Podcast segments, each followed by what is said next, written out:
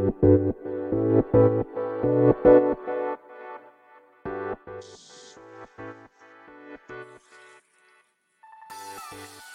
い、始まりました。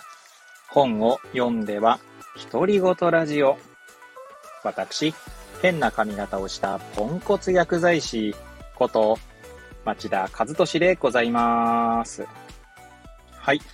というわけでですね、今日も読んだんだか、読んでいないんだか、積んだんだか、積んでいないんだか、といった本たちの中からですね、一冊紹介して、ゆるーりと語っていきたいと思います。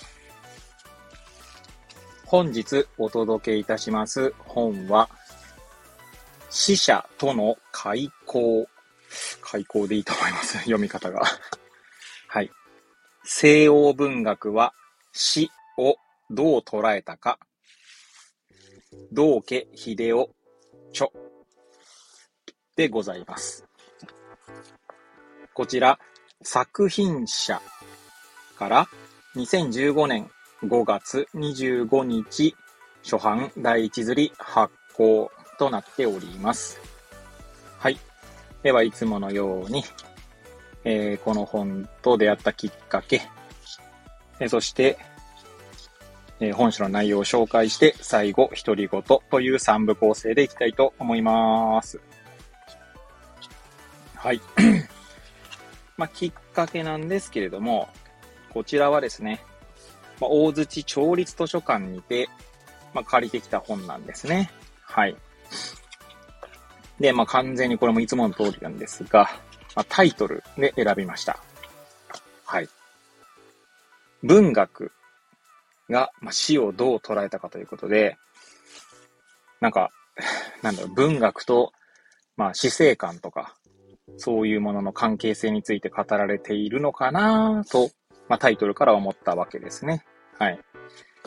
あと単純にです、にですね、こう死者との開口、まあ、開口でいいと思うんですけど、えー、その、タイトルの、タイトルのこの響きが、なんかいいなと思って借りたと。まあ、その程度でございます。その程度でございますって言い方も変ですけど、私のね、えー本を借りたいと思う、えー、まあ、なんだろう。その衝動というのは、まあ、その程度でございますということですね。はい。では、じゃあ、帯や目次の文言からですね、本書の内容を紹介したいと思いますが、こちら帯がですね、保管されておりませんので、目次の文言ですね、ご紹介したいと思います。はい。まずこちらの本はですね、うーんと、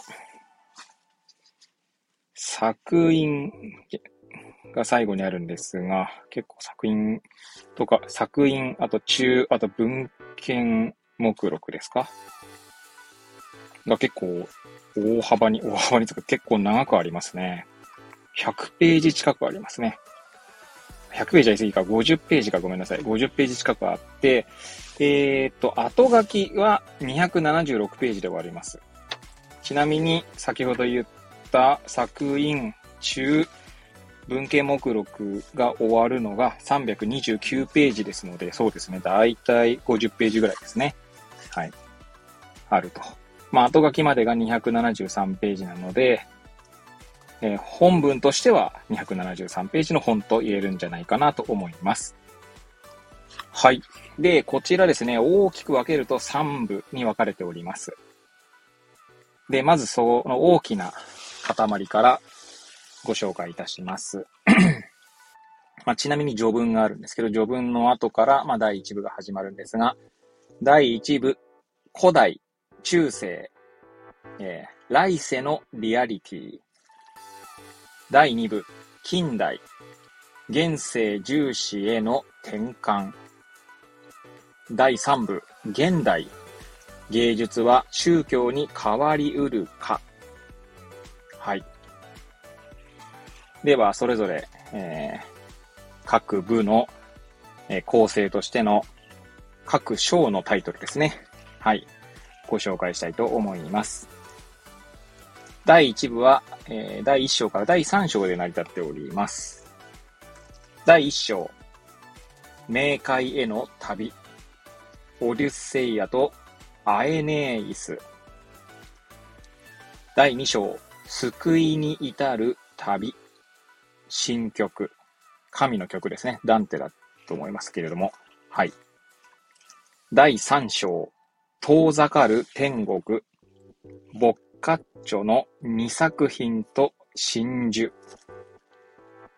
はい。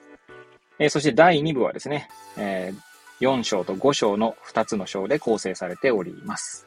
はい。第4章、未知の国となった来世。ハムレット。第5章、生の参加と死者への思い。クリスマスキャロル。はい。えー、最後ですね、第3部は6章、7章、8章で構成されております。えー、第6章ですね。来世なき死生観。東大へ。第7章。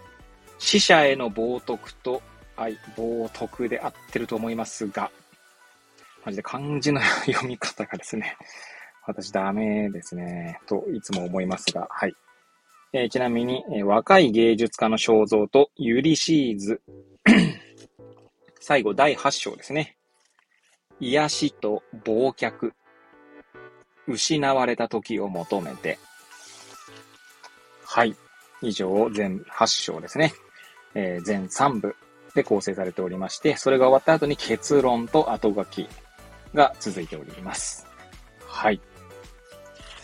では、最後、独り言といきたいと思います。はい。えー、まずですね、こちらの方は全く読んでおりませんので、その中でですね、いつもね、こうやって独り言を語るのはですね、まあ、はっきり言って、お前何語っとんねんみたいな感じなんですけれども、まあ、私の番組はですね、本を読んでは独り言ラジオということでですね、まあ、独り言を語りたいがための番組ですので、まあ、そこら辺ご容赦いただきたいとは思います。まあそもそもですね、読んだのかっていうと読んでないんですけれども、まあでもですね、ちゃんとじゃあ通読したら読んだのかというところはですね、まあ自分自身通読したところでですね、その一部しか覚えていないことを考えると、まあ果たして読むとは何なのかと、え、いつも自問自答しております。はい。そんなざれ言はさておきですね。えー、さえー、今ですね、こう、目次の文言を読んでですね、なかなか面白いなと思ったのが、古代とか中世は、この来世のリアリティっていう風に書いてあるんですけど、まあ、要は来世なので、今の世の中の後ってことですよね。つまり一回死んでから、その次の、に生まれ変わった後、まあ、生まれ変わりということが信じられているかどうかはさておきですけども、まあ、そういうことだと思うんですよね。で、逆に近代になると現世重視、つまり今生きている世の中重視ってことですよね。で、えー、まあ、あと現代に関しては、まあ、芸術は宗教に変わりうるかなので、ちょっとまた違ってくるんだと思いますが、なかなか面白いなと思って、こう、まあ私は別にそんなに歴史に詳しいわけではないんですけど、まあおそらく古代とか中世からしたらですね、今の世の中、まあ私たちが今生きている世の中っていうのは、まあとんでもないぐらい発展しているわけですね。もちろんまあ、あの、貧困の差とか、そういうのはあるにしてもですね、全体的なこうベースラインっていうのは上がっているんだと思うんですね。その古代とか中世とかに比べればってことですね。まあ、その、格差はさておきですよ。って考えるとですね、この来世のリアリティ、来世に期待しているってことなのかなと勝手にね、思ったんですね。つまり今いる世の中よりも次の世世代、つまり来世にどうなるんだろうっていう、その期待みたいなものが物語とかにも現れているのかなと、まあ思ったりしました。で、逆に近代になると、現世重視への転換ということで、まあそれにはですね、まあ、えー、いろいろあるんだと思うんですけども、宗教とかですね、宗教の変化だったり、文化の変化だったり、まあ、科学の勃興だったりとかですね。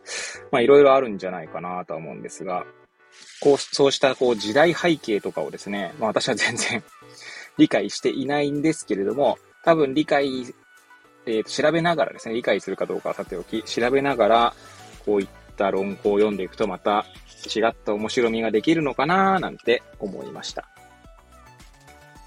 まあおそらくですね、こう、今生きている世の中から、まあ何かしらのですね、まあ、無意識レベルでの影響っていうのは、まあ、人は誰でも受けていると思うんですね。まあスマホとかね、こうやって当たり前になりましたけど、当たり前になったからこそ、えー、昔では考えられなかったこともできるようになるし、逆に昔では考えられなかったような苦しみにも出会うというとこですよね。おそらく。はい。全部おそらくとつけておりますけれども。はい。まあ、そんなことを感じました。はい。いやー、そういう意味ではね、歴史とかね、ちゃんとね、もっとね、ちゃんとつが自分なりにもっと勉強したいなと思うんですが、まあ、なかなか今、自分の時間管理がうまくいってなくてですね、えー、できておりませんけれども、そんな思いだけはあります。はい。ということでですね、えー、この辺りで今日の、えー、配信は終えたいと思います。本日は死者との開口という本をお届けいたしました。くだらない私の番組ではございますが、えー、またですね、遊びに来ていただけると嬉しゅうございます。そして、そして、えー、ノートの方ですね。ノートの方でも本を読んでは独り言ノートということでですね、えー、毎日更新しておりますので、え、リンクを貼っておりますので、お時間ありましたらそちらの方にも遊びに来ていただけると嬉しゅうございます。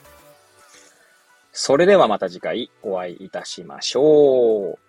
ごきげんよう。